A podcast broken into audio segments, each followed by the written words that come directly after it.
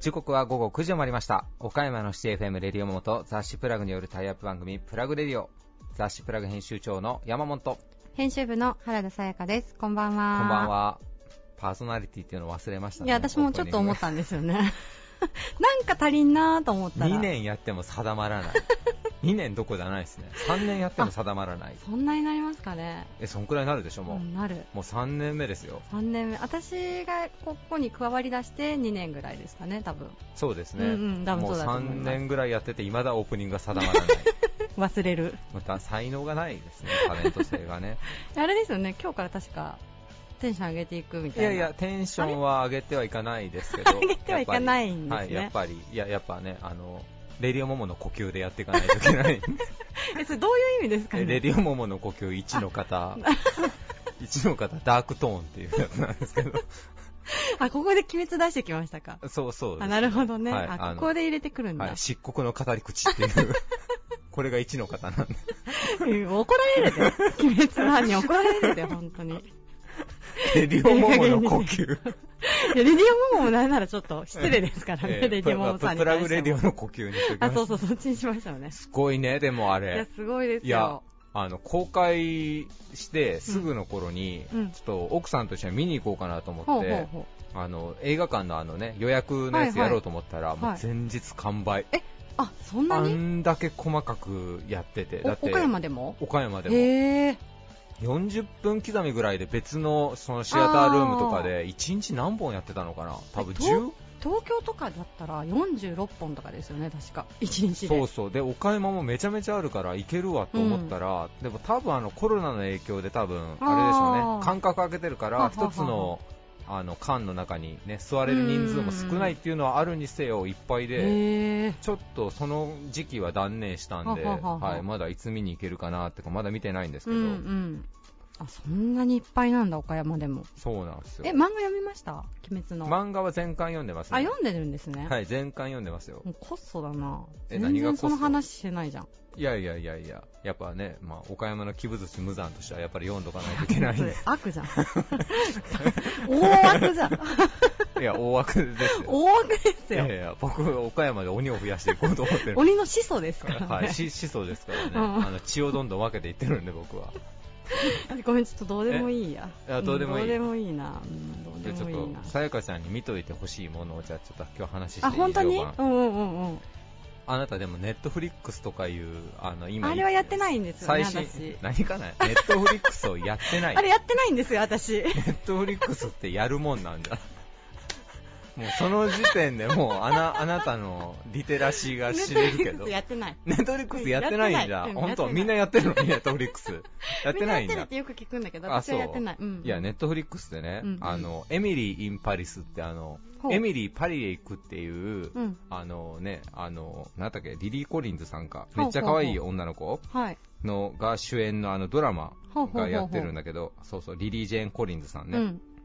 あの、めちゃおもろくって、まだ10話しかないんだけど、ドラマがもう。早く見たくてしょうがないんですけど、あの、プラダを着た悪魔はいとはい。ゴシップガールを足したような話で、ゴシップガール見てないな。アメリカのシカゴの PR 会社で働いてる女の子が、はい。あの転勤でパリに行って、うんうん。で向こうのハイブランドとかうのん PR をやっていくって話なんですけど、もうめちゃめちゃおもろくて。え、もうなんか完全にこう、プラダを着た悪魔のイメージが。あもうそんな感じ、そんな感じ、もう出てくる人もみんな超絶おしゃれだし、結構そのファッション業界めいた話も多いし、もう僕の大好物な感じなんですよ。ね。もそうでしょううはい、ね僕。多分冗談抜きでプラダを着た悪魔1000回見てますからね、え多分、そんなに？多分楽勝で見てますね。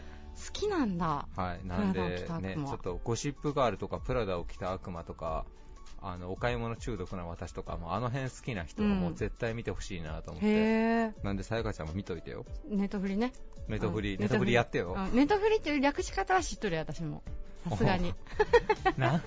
ちょやるわ。私も。ネット何時フリやるわ代に生きとんの？おかんと話しとんか、俺は。じゃあ行きましょうか。ネットフリックスをもういいから行きましょうか。やるかやらないか。な競技なんだ、トムリックス失礼いたしました。行きましょう。はい、じゃあ行きましょう、えー続いては岡山地元リーダーたちの思考を探るバリアスリーダーのコーナーです、えー今回は我が社の進化論というテーマで、えー各社の、えーコロナ禍への向き合い方考え方なんかをお伺いしてきました今回のゲストはダイヤホールディングス株式会社代表取締役社長松尾健也さん。株式会社なぎ物流代表取締役なぎ秀樹さん。株式会社井上専務取締役井上祭さん。弁護士法人太陽総合法律事務所代表弁護士近藤玄之介さん。株式会社中島商会代表取締役社長中島博明さんの、えー5名にお話をお伺いしてきましたそれでは皆さんお聞きください以上フリートークのコーナーでした.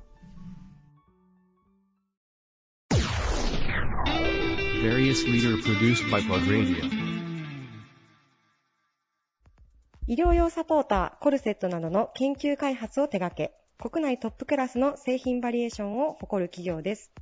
ダイヤホールディングス株式会社代表取締役社長の松尾健也さんです。よろしくお願いします。よろしくお願いします。お願いします。ますえー松尾社長、今回テーマがですね、はい我が社の進化論ということで、こちらあのまず冒頭にあの今般の新型コロナウイルスの流行によって、はい。例えば様々な企業さんがあの対策、はい。対応、まあ、そういったものに追われている中かと思うんですけれども、はい。はい、あのーダイヤホールディングスさんの企業としてのこう取り組み、感染症対策、具体的に教えていただいてもよろしいでしょうか？はい。はい。えっ、と、まずはですね、えー、まあ、早々にやったのは、まあ、在宅ワークの導入というところで、えっ、と、まあ、全社員というわけには当然いかなかったんですけれども、もう7割ぐらいの社員の方は、えー在宅で、はい。えー仕事をやっていただくというようなことがお多いですね。そうです7割ね。はいはい。できるんだというふうにまあ思いましあた。なるほど。ははい、はい。そうですね。で、それによって、やっぱりシステム系の、まあ、脆弱なところが見つかったりとか、まあ、業務的な、はい不具合というかですね、えー今までマンパワーで、えーうんなんとかしてきたところっていうのが、まあ、よく見て取れたというところです。なるほど。はいじゃあちょっとそういうのを見つめ直す、割とこう、いい機会にもなったという。うん、そうですねもう結構面白い取り組みではあったなあと、、そうですか。はい、思いますあ。の、松尾社長ご自身もそれこそ出張とかもかなりなくなったってさっきおっしゃってたと思うんですけど、はい。それこそオンライン、まあ、うんズームだったり、今もいろいろ言われてると思うんですけど、そういったものの導入も、そうですね。はいまあ、積極的にやっておりまして、はいえーそれをできる部屋というか、社内にあ。それを作りまして、はい。あのーまあ、取引先、それからまあお客様というところと、そういう、なんていうんですか、うん。ウェブ会議をやるっていうのも、もう実際に部屋を作ったんで、うん。えー工事をして、うん。あ、そうですか。はい。本格的。はなんか、あの狭くはなったんですけれど、はい。はい。そういうのを作って、はい。そしたら、まあ、社員の方も、はい。そういうのをしっかりやっていこうっていう意識になったらしくて、はい、なかなか、あのー何もしないんじゃなくて、うん。やって形に残ったっていうのが結構、いいですいい事ね、例かなとそれは思。います。は。い、はい。確かに。やっぱりあの、 Zoom で、まあ、お打ち合わせ、外部の方としようと思った時に、なかなかこう、フロアでは しにくいっていうのはもちろんありす。ますもんね。はい。ですです。うん。あの、さっきおっしゃってた、まあ、あの、脆弱な部分がちょっと見えてきたっていうお話のはい。続きなんですけれども、はい。具体的に言うと社長、どういったところになりますか？そうですね、はい。えーまあ、システム系とか業務フローの関係はまあもちろんはい。なんですけれども、あのーそうだな。例えばうんうん。なんですけど、開発スピードが遅れるですよ、やっぱり。うん。ただ、今回、まあ、あのー医療用ガウンだとか、ええあーまあ、マスク、はい。蒸れマスクですね。それから、あの、フェイスガード、はい。それから、まあ、CPC ウォーターとか、まあ、そういったものを作ったんですけれど、それに関しては開発スピードがめちゃめちゃ速かったんです。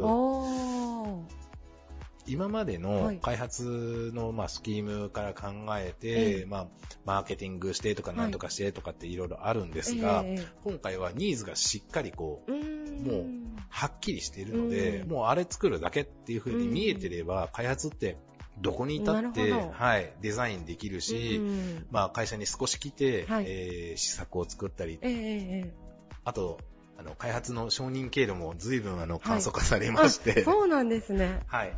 なんでまあ、あのーすぐ欲しいって言われてるものにはすぐ対応できるんだなっていうふうには思いました。じゃあこう、すみません、言葉を選ばずに言ったら、はい。えやればできるんだやればってできるんですかね。実力がね。なるほど。はい。あ、でもそれって逆に言うと、はいゴールが明確であれば、それだけもうスピーディーに実現可能であるってことが、あの、実証されたってことになりますね。そうなりますね。うんそれなんかこう、社員さんの立場になると、はい。ちょっとドキドキしますね。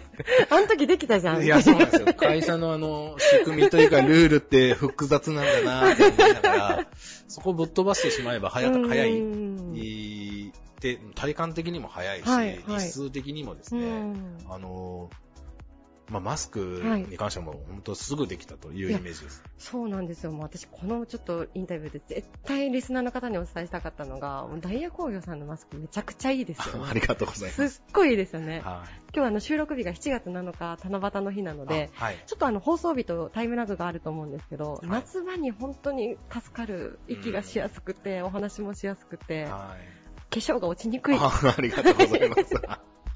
え、これをじゃうん。あその時に作られたんですか？そうですね。はい。まあ、実際、えっ、と、まあ、プロトタイプがあっての今のその群れマスクなんですけれども、やっぱり、もう夏場は苦しいっていう、はい。マスク絶対こうなんだってはい。いう感じの、まあ、それをなんとかこう、うん。息しやすいとか、うん。涼しく感じてもらえるような、うん。あの設計っていうのも明確になってたんで、はい、開発がしっかりといいのを作ってくれなるほど来てくれたというところであす。ーじゃあちょっとそういう意味でも、はいまあ、いい部分が結構見えたっていう感じですね。そうですね。社員さんのこう反応はどうでしたか？これ作られて、マスク作られて、はい実際こう、それだけのスピード感を持ってされるっていうこと自体がうん、割とこうレアなことだったというはい。ことだと思うんですけど、はいそうですね、はい。もうやっぱり、えーまあ、社会的に必要とされているっていうのを多分ひしひしと感じた中での開発だったんで、うやっぱり情熱というか、うんなんかいつもと違うこう、うん多分ひらめきがあったりとかってしてたんじゃなかろうかと思いなるます。ほど。はいなんかでもあれですね、本当にじゃあコロナ禍っていう一つ大変な状況ではあったかと思うんですけれども、はい新しい発見だったりとか、えーまあ、社員さんのこの喜びというかやりがいの部分とかっていうのもすごく刺激されて、そうですねちょっ。逆に言うといい期間でもいい側面もあったという。はい。はい。まあ、売り上げは当然落ちたんですけれど、はいそれはまあ、授業料として、うんはい、あのーダイヤのですね、はい。こう人材の力だとか、はい。あのー要望に、こう、応えなきゃいけないってええ。いう使命感だとかっていうところは、うん。まあ、すごい、こう、今回、まあ、この3ヶ月ぐらいですか、は感じた、まあ、第一四半期でした。なるほど、はいありがとうございます。あの、今回それこそ後半に、はい。まあ、我が社の進化論ということだったので、はいはい。ダイヤ工業さんの進化論っていうお話をあの振らせていただきたいなと思ってたんですけれども、はい。この進化論っていうのが、あの、弊社のダーウィンの進化論から取ってまして、はい。あの、環境に対応するものが生き残るっていう、うんあの言葉なんですけれども、ダイヤ工業さんもあの、ダーウィンという商品が ありがとうごございます。ざいますよね。そうなんです。あの、はい。ダーウィンという商品がまさに、ございまして、はい。まさにこのテーマともちょっと共通する部分があるのかなと思いながら。そうですね。はいまあ、あの、開発っていうか、まあ、プロトタイプからだんだんこう、皆様に喜んでいただける製品になっていくまでは、やっぱり様々な、まあ、環境だとか、それからまあ、あの開発、それから営業とかのまあ声だったり、うんひらめきだったりとか、いうところでちょこちょこと進化していくんです。まあ、生地、はい生地メーカーさんのあの、進化だったえりとか、えそれから、えっ、と、まあ、パターンナーさんだったりとかまあ、するんですけれど、うん。そういうので、今、ダーウィンを発売してもう10年ええ。以上にはなりますけれど、まあ、ちょこちょこと新作を出していったりとか、あとはまあ、ランニング専用だったり、うん。えーウォーキングだったりとかっていう感じで、いろんなアスリートとかにも使っていただいてまして、はい、あのーこの調子で進化していけばって思ってたんですけど、このコロナはい。っていう環境になった時に、まあ、マスクにもその技術が応用されたりとかですね。なるほど。はい。やっぱ役立つなと。そうですねいやなんか本当にこうダイヤ工業さんの事業内容というか、作られているもの自体が、本当にこう進化を積み重ねて、日々こう開発されているものなのかなと思って、はい、ありがとうござはいい、ます。ちょっと触れさせていただきました。ありがとうございますじゃあ、あの、新しいこう熱を持って、うんこれからもさらに。そうですね。はいあの、まあ、接骨院さんはい。はですね、あの、まあ、これで、あの、このコロナで結構営業を今ストップされたりとかって、うんえーされているんですけど、はい徐々に今、あの、営業活動うそういうのを再開されているっていうのは聞くんですけれども、おまあ、まだまだね、うんあの、東京とかは。感染者がまた増えてきたりとか。かっていう形なんで、はい。えーこう活気がそんなに戻ってるわけではないんですけれど、まあ、我々はそういうのをもうもっと活気づけさせれるような、その、こう、施策っていうのをちゃんと考えないといけないなっていうのと、はい。それからまあ他のもっと困っている業界、医療業界だとか、うん。そういったところでもお力になれるんじゃないかなっていうのを思ってて、えーまあ、このコロナの時に、はい。えーちょっと、お手伝いというかあ、お役に立つことがあったので、はい。えーそういうのもですね、しっかり、はいこう、業界、医療業界じゃない業界が貢献できるっていうう、んそういう新しいスタイルっていうのを見出した、なるほど。はい、可能性を見出しましたね。へえ。え、それは詳しく、あっていうのは？ももちろん医療用ガウンだとか、フェイス。ガードだとかっていうところで、あ、今までになかった。そうなんですよ。はいそういう、こう、うん我々独自のアプローチで開発していくっていう。うーん。はいありがとうございます。あの、よかったら、ダイヤ工業さんのホームページからも、それこそマスクの新商品の情報だったりとかあ、、そうです。はい。はい。ニュース情報でいろいろと見ていただけると思うんで、はいよかったら皆さんぜひチェックしてください。よろしくおありがとうございます。はい、えー本日のゲストは、ダイヤホールディングス株式会社代表取締役社長の松尾健也さんでした。ありがとうございました。ありがとうございました。Various leader produced by Plug Radio. 3000坪を超える自社倉庫を備えた急成長中の運送会社岡山県を中心に全国へ配送を行っています株式会社なぎ物流代表取締役のなぎ秀樹さんですよろしくお願いしますはい、よろしくお願いします。はい、えーちょっとね、こう放送と収録の時でタイムラグはあるんですが、えー3月、4月、5月あたりの、まあ、コロナ禍と言われる時期、うんやっぱなぎ物流さんの方もやはり影響というのはありましたでしょうか？はい、そうですね。3月はまだ決算月とかありましたんで、はい若干落ちたかなという感じでいたんですけど、もう4月、5月はちょっと悲惨でしたね。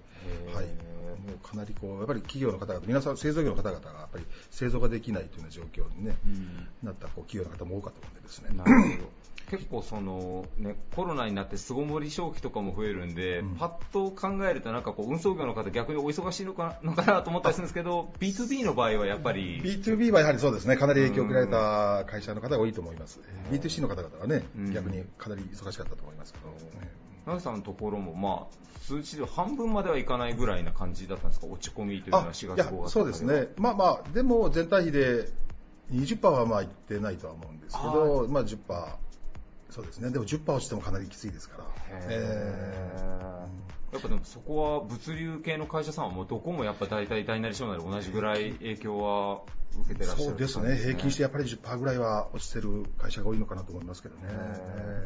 へやっぱその、まあ、ちょっとこの後お伺いするんですけど、まあ、我が社の、ね、進化論というとちょっと仰々しいんですが、まあ、コロナをまあ超えて次のウィズコロナ、アフターコロナって言われる時代、まあ、いろんな企業活動もちょっといろいろ変化していくのかなっていう部分もあると思うんですがそうで物流会社の方でもやはり、なぎ物流さん何かこうこういうふうに変えていくんだっていうのはもう見えていらっしゃるところがあるんでしょうか、そうですね。あのー本当にまあマスクをするであるとかですね、まあ、りいろいろなことを会議とかいろんなものをリモートでするであるとか、まあどこの会社さんもこう考えられていることは一緒だと思うんですけど、はい。私こうもう少しこう俯瞰的に見てですね、平成のグローバル、はい。グローバルこうねの時代と言われて30年、40年経つと思いますけど、多分これを見直しする時なんだろうなと逆に私は思うんですよね。やっぱりもっともっとこう日本は日本のこう良きものであるとか、うん。やはり歴史とか伝統文化をもうもう一回こう、うん、原点にな立ち返ってですね、はい。もう一度こう学んでですね、日本の良きものをもっと学んでですね、うんで外国外国にこう、いろんなものをも求めるのではなくですね、本当にこう内需、経済も本当内需、内需でこう、回らせるという形をとってでもね、あの、かなりこの国の経済と僕は、ね、強いと思いますので、はい。うん、それだけでも十分にはできるんじゃないのかなと思っていますので、はい。もっとこう原点にこう帰った経営をしていきたいなと。で私どもは本当にこう社員を守る。うん。会社はやっぱり社員を守るということですね。うん、だから、うん、数字が下がるから首を切るよっていうんじゃなくてですね、うん。うん。全体的な数字は下げてでもですね、とにかく社員の生活を守るというこという、まあ、強い信念を、ね、逆に本当に、今回の一件で持ちました。なるほど。まあ特にね、観光業なんかはもうインバウンドに頼ってたのが結構ね、明るみになったような気もしますもんね。おっしゃる通りですよね。当にこう、観光業界の方のね、数字なんか見ても、インバウンド言われてるほどじゃないんですよね。うん二十数兆円の間、中の5兆円ぐらいだったかな。はいなんか、ああ、そんなものかと私も数字見たんですけど、うんやっぱりこれも内需の方のね、えー力をもっとお借りした方がいいんじゃないかと、うんえー思います。特にまあ物流なんかの場合、もちろんね、海外にインポートするものもあるのかもしれないですけど、基本的になぎさんの場合も日本ですもんね、基うんそうですね本的にはマーケッもうトとしては。数的国内ですよね。はい。まあ、港港に入ってきたね、輸入物を輸送するということはまあ多々ありますけど、うんはい。やっぱりこれを機に日本を見直したら、まだまだこの国の経済力、国力っていうのは内需だけでもっとまあ回るべきなんじゃないかという。絶対すごいと思います。ええ。で、こうポジティブに捉えてですね、うん本当にこう、今本当にニュース見てると皆さんね、国民が皆さん暗くなりますけども、はいそんなニュースばかり流さずにですね、うんじゃあ今後このようにこう日本はやっていこうという、なんかこう明るいポジティブな話題をどんどんこうね、うんマスコミも提供してくれたらいいなと私は思いますよね。なるほど。ちなみにこう、ドライバーの方とかも、やっぱりこうお客さんのところに行くときにはマスクだったり、検温だったりというのは、やっぱそこは徹底してもうそこは、もうそこはね、きちんとね、やっぱりその、はい。毎朝全社員検温。けあの、点呼というのがあるんですけど、はいその点呼時に、まあ、全社員のえー検温。はい。からマスクの着用ですね。徹底したこれを機にでもそのね、あの、なぎ物流さんというまあ M&A なんかも結構積極的に取り組んでいらっしゃいますけど、やっぱその、まあ、もともと規模がちっちゃくて、まあ、今回打撃でっていうので、まあ、困られてる事業者さんも結構出てこられてらっしゃるんじゃないかなと思うので、やっぱそこは加速させていこうかなという。LA に関しましては、そうです。私、あの、加速していこうかなと思う。う非常にこう、情報も最近どんどんどんどん入ってくるようになったのではいいいなと思う、こう、まあね、会社さんとはこう、まあ、会社同士の私結婚だと思ってますんで、はいどんどんこう、まあ、結婚していきたい。どんどん結婚していきたいなと。まあね、そちらの新しい社員の方々の生活を守る義務がね、やっぱり発生しますなるほどですね。うんただ規模、ね、拡大拡大とかそういう野心じゃなくてですね。うん。なるほど。なぎ物流さんの社員さんもやっぱそのコロナ中はまあもう少しね、やっぱメンタル的に落ち込む部分も多少あったのかも、う今皆さんマインドセットされてるというか、もう前向きに結構気持ち切り替えていかれてるうん感じですか？ね。うん、その通りですね。もう本当に、特にこう私なんかは、社内でもね、こう明る明るく振る舞うように振る舞うようにね、なるほどこう皆さんのマインド下げないようにうね、ん。非常にこう気にしてました、そこは。はいまあ病は気からじゃないですけど、やっぱもうそっちの方が大きかった気がしますね、日最本に。初の通りだと思いますね。病もね、景気も気じゃないですか。うんうんおっしゃる確かにはいあの、まあ、2020年後半、なぎぶつるさん、えーこの後半からも2021年にかけて、何かこう、逆にこうやっていこうみたいなので、もう目標設定されているものっていうのはあったりされるんでしょうか？先ほどおっしゃられたその MA というのはね、どんどん加速していこうと思います。うん。うん。で、えーやはりこうコロナなんで、多分以前のようにどんどんこう、経済が発展していくという形には僕はもうならないのかなというふうに思うんですよね。はい。ただ、やっぱり現状、こう、目先のもの、目先のものをこう一生懸命頑張ってですね、はいえー一つ一つ数字をクリアしていって、これは全社員が本当にこう、えー笑えるような、幸せに暮らせるような会社にしていきたいなと。なるほど。ありがとうございます。特には物流というところにみ、ね、あの身を置かれてたら結構その景況感っていうのは結構もう物流で結構ね、はもう目に見えられる場所にいらっしゃるのかなと思ったゃりするんですけど、はいやっぱもう3、4、5開けてからはやっぱもうふ復調というかの傾向にはあるなというふうにはもうお感じになられて、まだまだ。そうですね。いろんな業種、いろんな会社さんによって差はあると思いますけど、まあ、私のこの、えー、なぎ物流の感覚で言わ言わせていただきますと、6月は若干戻ってきたかな、うんなります。でやっぱ7月ぐらいになると、ほぼ、ほぼだいぶね、あの、うんはい、通常通りの業務ができるのかなというふうには思ってます。なるほど。はいやっぱりその、ずっと悲観的なままよりは、やっぱもう気持ちの部分でも本当は明るく捉え直していくしかないということですかね。はい。ありがとうございます。ゲストは株式会社なぎ物流代表取締役のなぎ秀樹さんでした。ありがとうございました。ありがとうございました。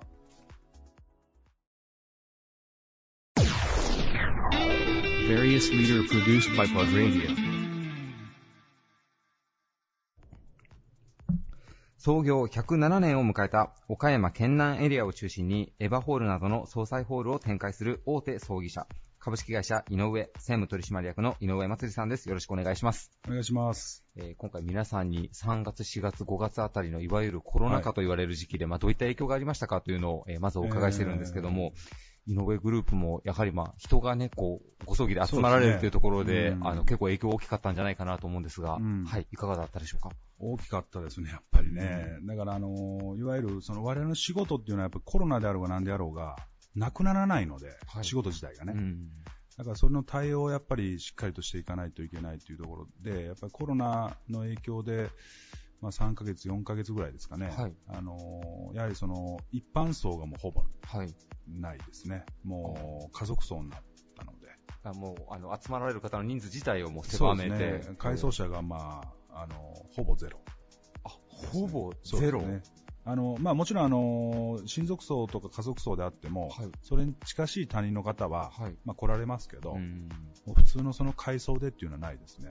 それは結構ご遺族のご意向もあって、もちろんともちろんいうような。うん、だから本当はもう一般層ししたいんだけれども、はい。やっぱりこの世の中的に、うんあのうちの家がどうこうじゃなくて、やっぱりそのそのうちの葬儀で、えーコロナをかこう感染させたってなるはい。といけないのでっていうことで、うん。あの家族層がほとんどですね。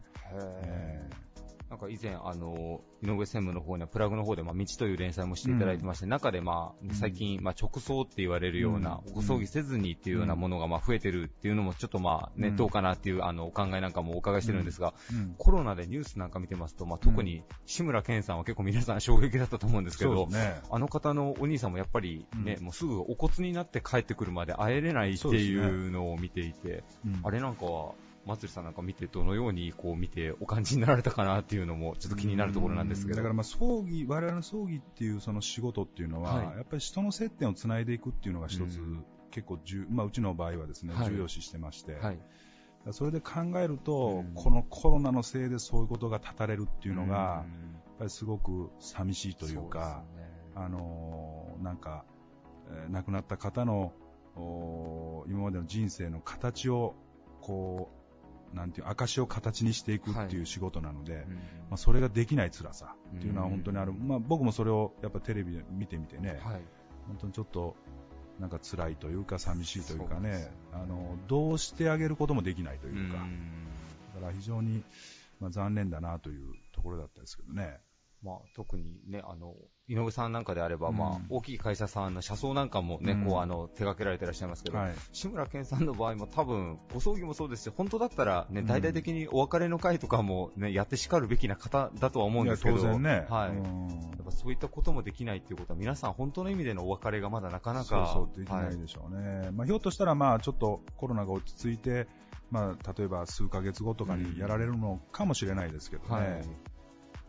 まあ、でも本当になんか残念というかね。うんそして今回のちょっと仰々しいテーマで、我が社の進化論というテーマでですね、うん皆さんにウィズコロナ、アフターコロナと呼ばれる時代、うんどのようにこう事業を展開していかれますかというあの質問をさせていただいてるんですが、うん井上グループはウィズコロナの時代、どのようにしていこうというふうに今お考えでしょうか？あのー僕は逆にあのコロナになってすごく見えてきたことっていうのはすごくありましたし、はい。もちろん数ヶ月間も会社に缶詰で、うんもうあの一歩も出ない日々が続いたので、はい。そこの中で本来であれば気づかないところっていうのをすごく気づいたし、うんまあこう簡単に言うと、はい。あのどの業種もそうでしょうけど、やっぱりその経済の形が変わったら、うん。その形に合わせた経営のやり方っていうものを、はい。やっぱり考えていかないと、うん。今までではそれが当てはまらないわけですからね。はいだからそういう意味ではちょっとこうリモートとかいろんなことがありますけど、東京の方ではこう葬儀もリモートでやったりとか、あのなんか香典を、なんかペイペイじゃないかな、なんかそういうの、そういうので振り振り込んだりとかっていう、なんかシステムも、電子送金で。そうそうですね、電子送金であるみたいですけど、僕はあまりそこ、なんかなるべく、なんて言うんだろうな、あの IT はもちろんあのこうつながれるところはつながっていけばいいんでしょうけど、はい。やっぱりそのソフトの部分ですよね、そこの部分部分はやっぱり残していかないといけないので、うんその形に、まあ、それその形が四角であれば、はい。その四角になるような経営の考え組み立ての仕方っていうのをやっていかないと、はい。多分淘汰されるのかなというのはあ感じますけどね。なるほど。うんまあ、生活様式が変わっても儀礼文化は踏襲すべきだろうというそうね立ち位置。おそらくあの我々ももうあの多分いつの日か家族層がほとんどになる多分この市場になってるんですよね、はい。それがコロナでちょっと早く来たような。感覚を持ってますのでだからコロナ前のような状況には多分戻らないと思います、どの業種も。なので、やっぱりそれで家族層が増えたんであれば、その家族層に価値を見出すような、はいあるいはその家族層にの価値を見出してお客様にそれを提供するような、はい何かそういうものを作っていかないとうん多分いけないなと。今、まさに、えーそういう組み立てをちょっとしてましたね。あ、もう、ご葬儀の業界自体はゆくゆくそっちになるだろうというのはもう、ねへええーもう10年前と比べても断然家族層がもう割合が多多いので。おそらく多分あと5年か10年ぐらいすればほとんどになるんじゃないですか。それがたまたまコロナの影響でそれが早く来たみうたいなん状況になってますけどね。なるほど。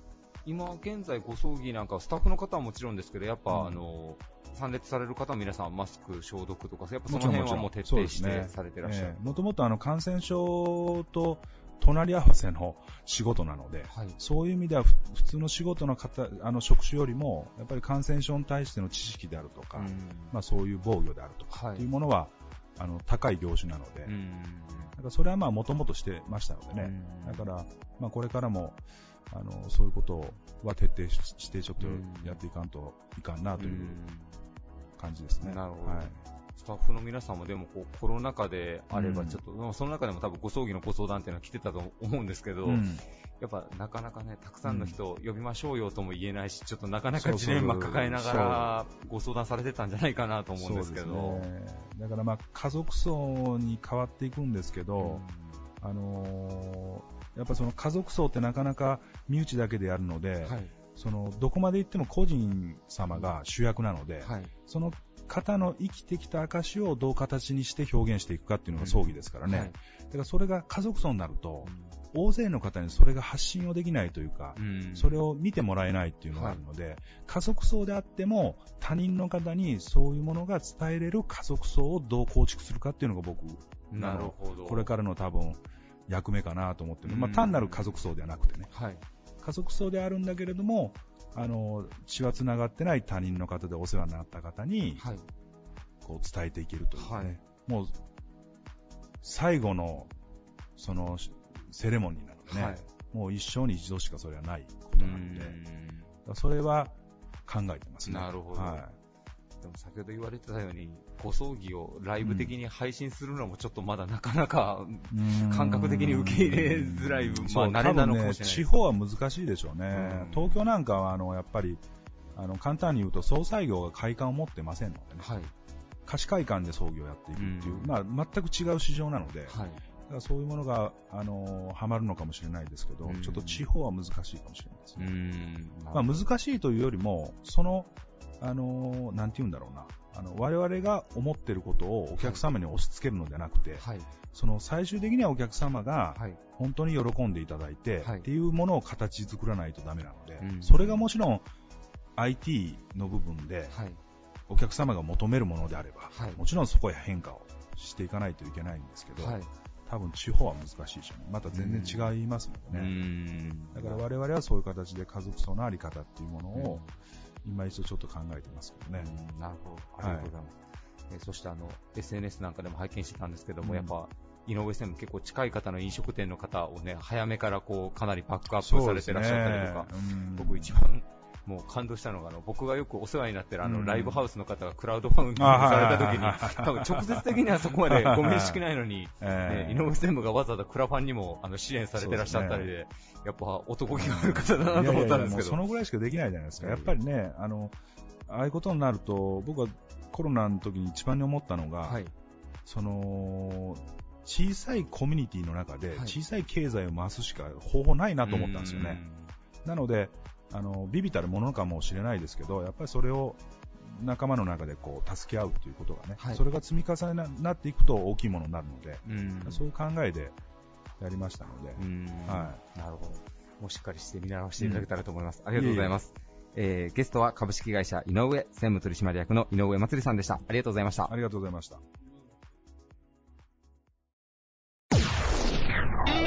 Various leader produced by Plug Radio. 紛争予防ホームや戦略ホームなどの領域で専門的、総合的にサービスを提供している、利他の精神と依頼者第一主義を貫く企業ホームの法律事務所です。弁護士法人太陽総合法律事務所代表弁護士の近藤源之助さんです。よろしくお願いしますよ。ろしくお願いしますお願いします。近藤先生、今回テーマがですね、はい我が社の進化論ということで、はい、こちらちょっとまず冒頭に、はいあの、今般の新型コロナウイルスの流行によって、ええまあ、企業さんも病院関係の方々も、あの、様々な感染症対策を取られていらっしゃるかと思うんですけれども、はい。はい。まずその、こちらの事務所の方で、どういった対策を取られているのかというのをお伺いしたいと思ってたんですが、もう、あの、ねこちらに書いてくださってますね。すけどはいこ。こに書いてありますね。はい、ありがとうございます。えーアルコール消毒液の設置、こちらはあの入り口入るときにやらせていただいて、はいで、あの、各お部屋をですね、はい来客の方がこう変わるたびにはい、お掃除というか、はい、消毒を実施されているという事ことです、務員さん大変なんですよ。そうですよね。入れ替わったら、すぐはい。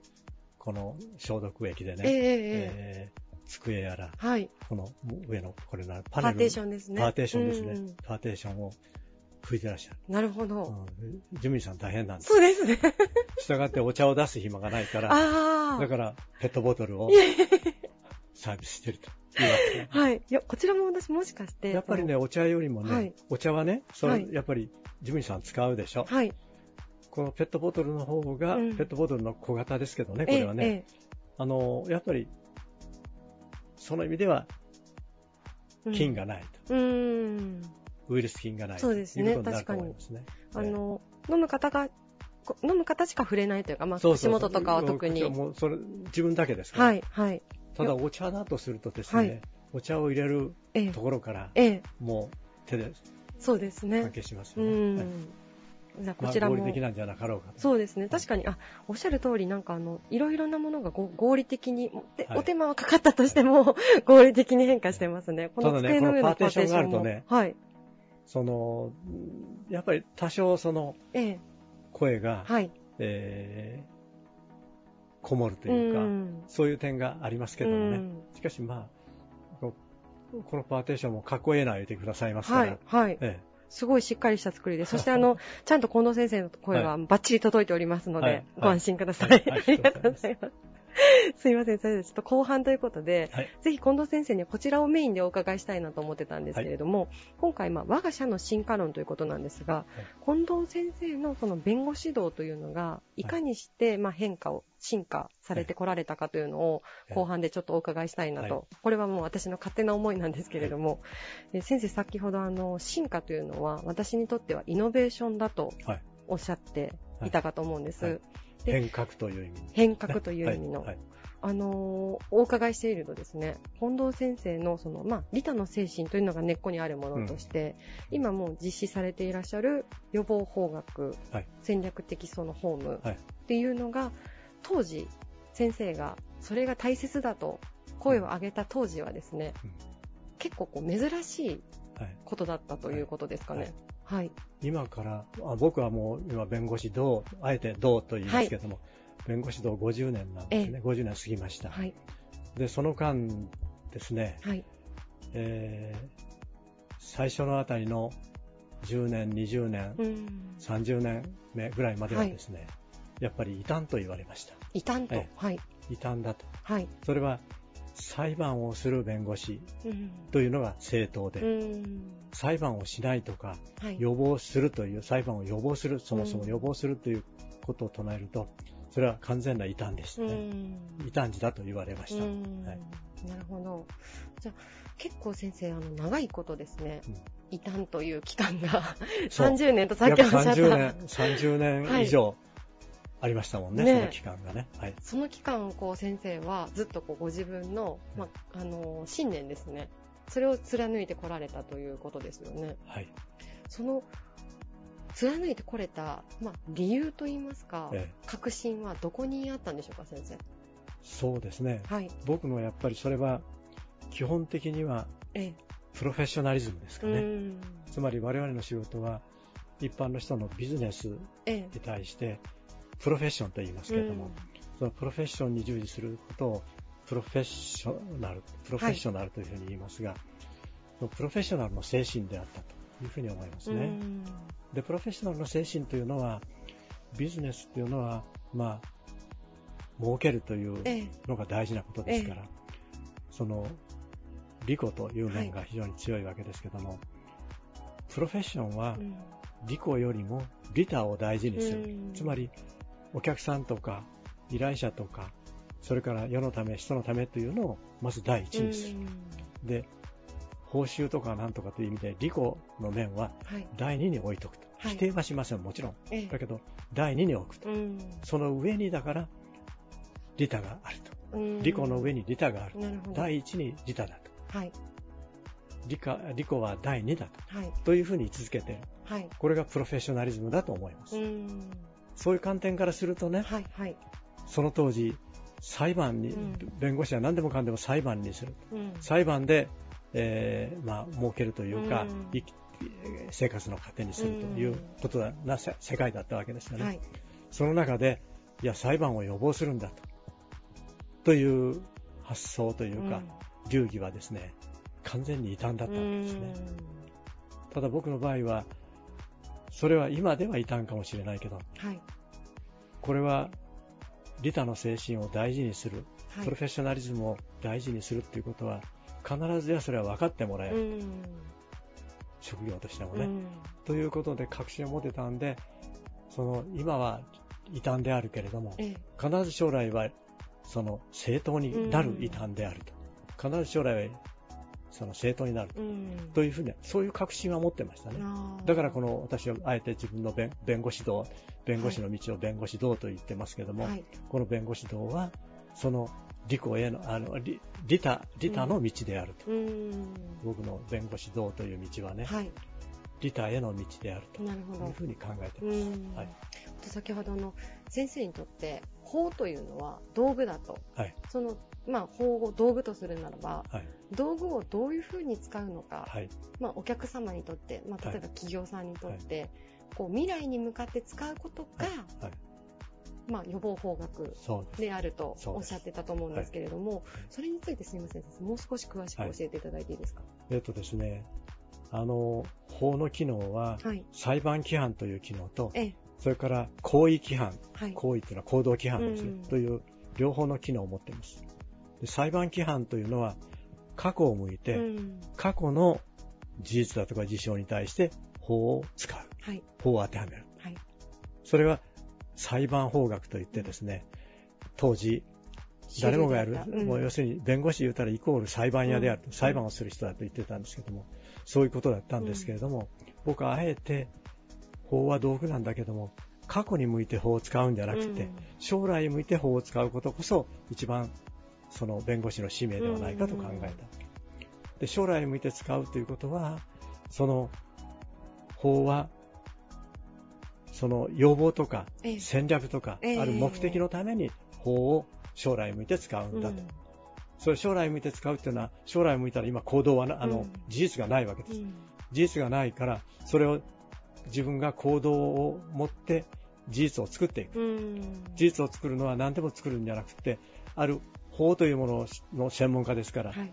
ある自分の理念だとか、それから目的だとか政策を実現してくれるようにうん自分が行動していけばいい。うんそうすると、法は望ましい結果が導かれる法の要件を揃えていけば、うんそしたらそれは実現できる。うんで、悪い結果を予想定さ、うんあの、例えば罰則だとか、ええ。えー損害賠償だとか、はい。罰金だとかっていうふうな、えー罰則があったりすると、それは避けなきゃいけません。うん。だからその根っこである法法の要件をうん。抜いていく、法そういう要件をお否定していくというかね、そそのお我々は要件って言いますから、はい。要件を抜いていって、はい。将来は望ましいええ。結果が出るようにはい。行動するうんというわけですね。なるほど。はい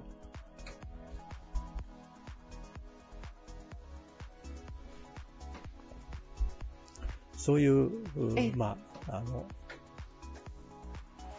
つまり法という道具を、ええその、過去に向いて使うのか、はい当時の、いや、将来に向いて使うのかというところが分かれ目だったわけですね。なるほど。ありがとうございます。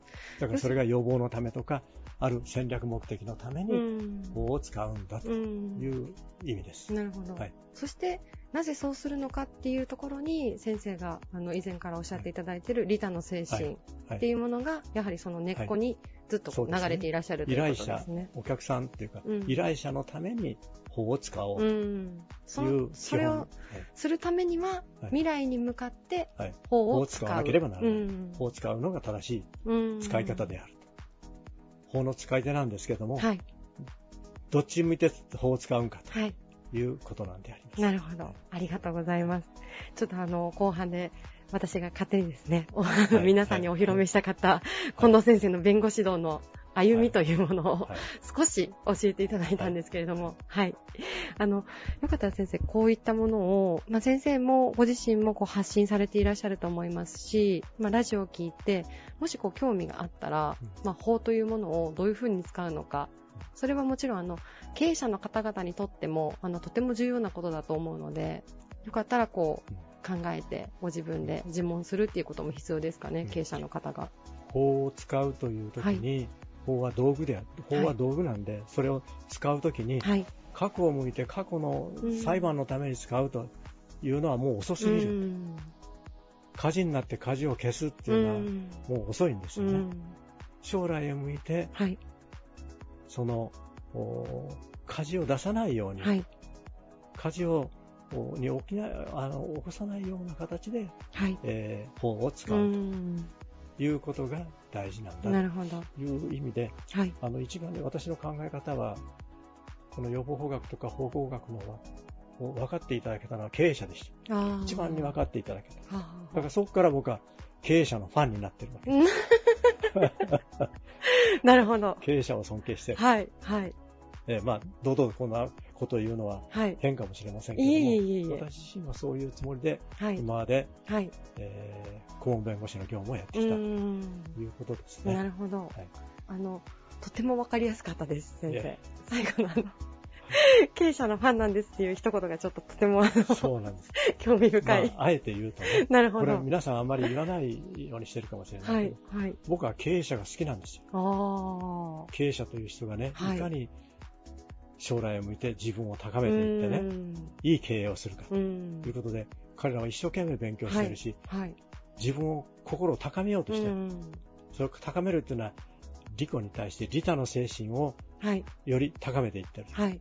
その努力をしている。うん利他の精神を高めれば高めるほど、企業というのは発展すうんる。自分の事業が発展するという意味からすると。経営者に一番分かってもらえるのが、やっぱり予防法学、うんなるほど。法工学だったんです。うん。つまり法を道具として将来へ向かって使うというのを一番に理解してくれたのが経営者でした。だから経営者に恩を私は感じてるわけです。あの、当時異端者であった近藤先生のはい理解者だったわけですね、そうです経営者の方一々は。番に、一番に理解してくれたと思いますよ。あの、そ僕に先生、はいそ。の、火事になってはい。火を、火を消す消防は、はいそれは必要なことだ、ええ大事なことだと。でも最も大事なことは、火を消すよりも火を、火事を予防するとうんいうことで、道具を使うと。いうのが大事だと思うように言ってくれたのが、僕を励ましてくれたのは岡山の経営者でした。あはい、今はもう亡くなってますけども、はい。あ、なるほど。いや、ありがとうございます。あの、最後にちょっと触れさせていただいあの、先生おっしゃっていただいた、まあ、企業の、うん。こう業績が伸びるっていうのは、要するにやっぱり利他をいくら、どれだけ追求できるかっていうところにもあるとはい。おっしゃっていただいたんですけれども、はい。本当にこう、現在まあコロナの影響で、はい。いろんな企業さんの業績にももちろん影響が出てきてる、その時にもう一度先ほどおっしゃってたら、その利他の精神っていうのは一体何か、こう自分たちの事業に置き換えて、一体何が利他になるのかっていうのを改めて見つめ直すいい機会かもしれないですね。そうですね、うん。私は力を得てるのはやっぱり、京セラの稲森さん、稲森会長がですね、はい。利他の精神っていうのは経営にとって一番大事だとうん。おっしゃってるんで、私は全くその通りだと思う。うん。あの、私もあの人のファンなんですけども、先生あれですね。結構ファンが多く多いです。多くいらっしゃる。はい。いいことだと思います。ありがとうございます。はいどうも、はい失礼しました。とんでもないです。はい、えー本日のゲストは、弁護士法人太陽総合法律事務所代表弁護士の近藤源之助さんでした。ありがとうございどうもました。失礼しました。ありがとうございましたありがとうご。ざいます。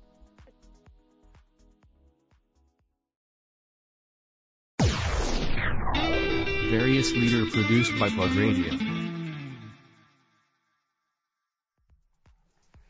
汎用塗料で業界トップクラスの取扱高を誇る塗料の専門商社、株式会社中島商会代表取締役社長の中島博明さんです。よろしくお願いします。よろしくお願いします。えーね、あの、ちょっと、今回の放送で、あの、タイムラグがあるので、ちょっと放送の時と収録の時でまた少しね、世の中の流れが、ねはい、少し違うかなとは思うんですけども、今、収録させていただいているのは、まあちょっとコロナがね、少し落ち着いたかなぐらいの時期なんですけども、中島商会さんも、まあ多分ね、あの、影響がない企業さんの方が世の中少ないとは思うんですけども、ええやっぱ中島商会さんのところもやっぱ結構コロナで影響っていうのはありましたか？そうですね。やはりあの、建築部門でいきますと、首都圏ですね。はい。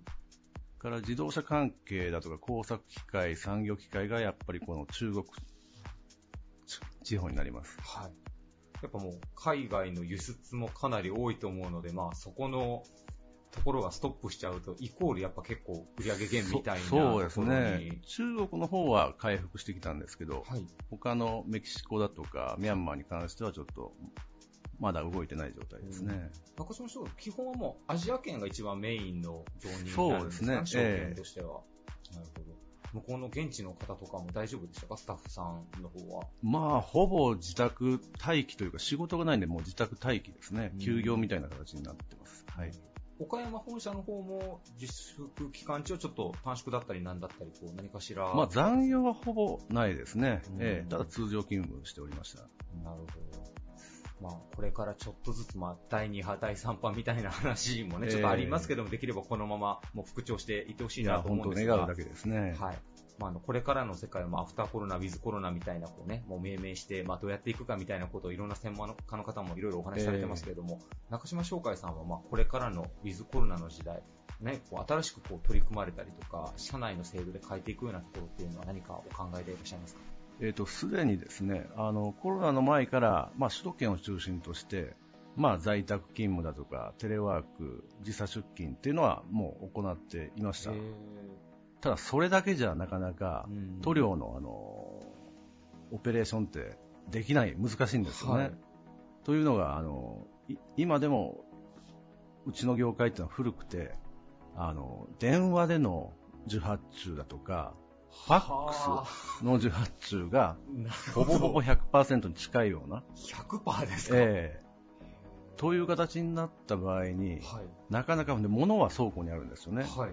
でなると、なかなかテレワーク、在宅勤務はまあ難しいっていうことで、これはなんとかしなきゃいけないなっていうことで、はい。まあ、ICT だとか、はいデ、デジタルトランスフォーメーションだとか、はいそういった取り組みを行おうということで、今、現状、そういったソフトの開発を行ってます。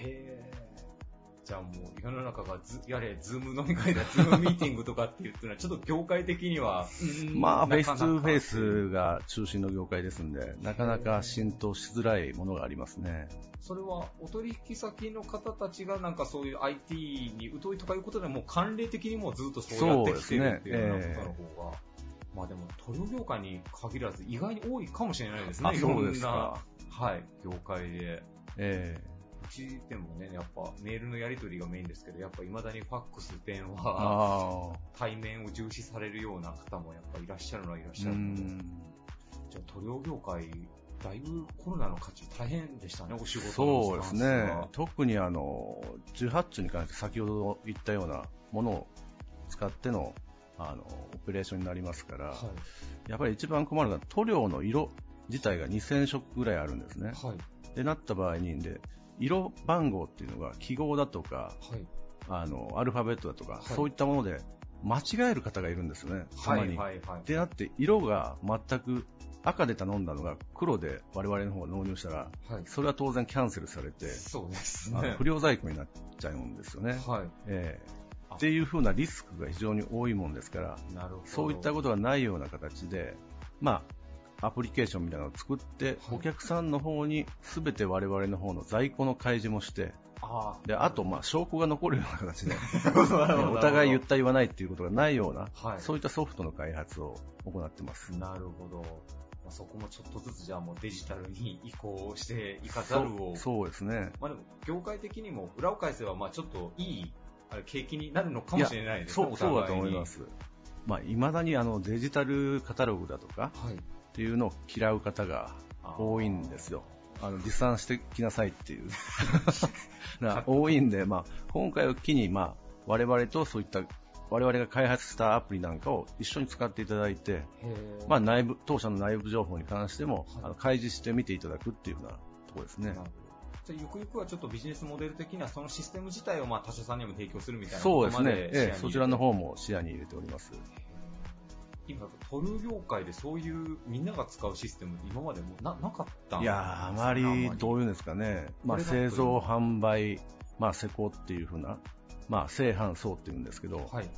なかなか横並びというか連携がうまくいかない業界でして、まあ、自社で開発する以外道がないっていうふうな、えでもそのシステム構築するの結構期間がかかるんじゃないかなと思う。えまあ、かかりますね。えローンチの年は1年後ぐらい、もうちょっと早めにええーと感じなんです1年後にもプロトタイプ、試作品を作って、はいそれでまあ限定されたお客様にあの使用していただいて、なるほど。それからまあちょっと改良していくようなパターンになってきますね。えじゃあ、それまではまだファックス電え話 そうをですね。使いつつという。えへ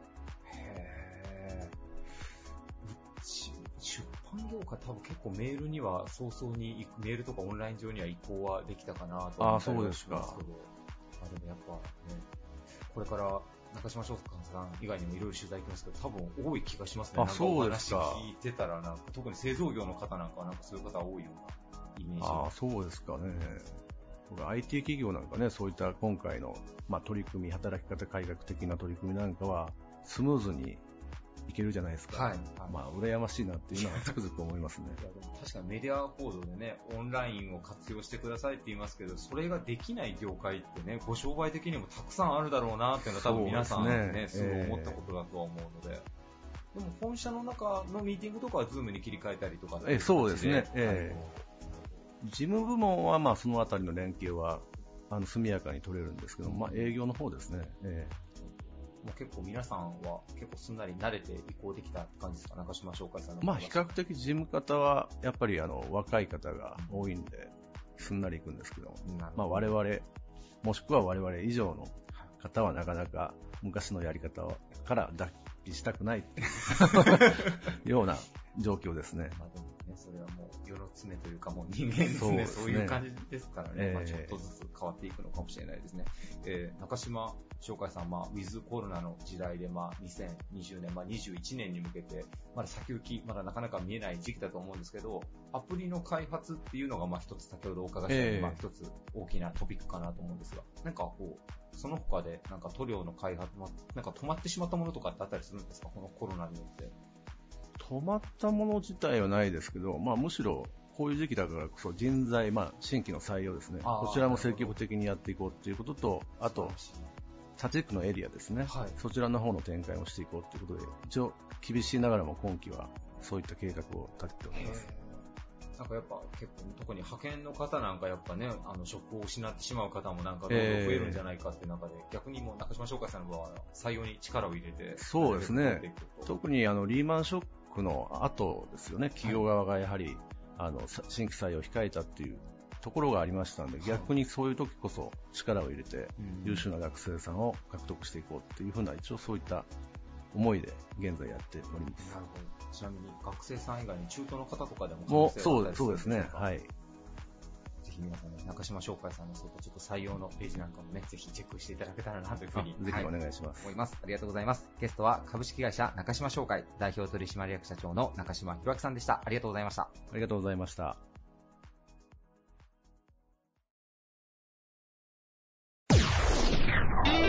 Various leader produced by Plug Radio. This radio produced by Okayama Premium Magazine Plug. See you next week.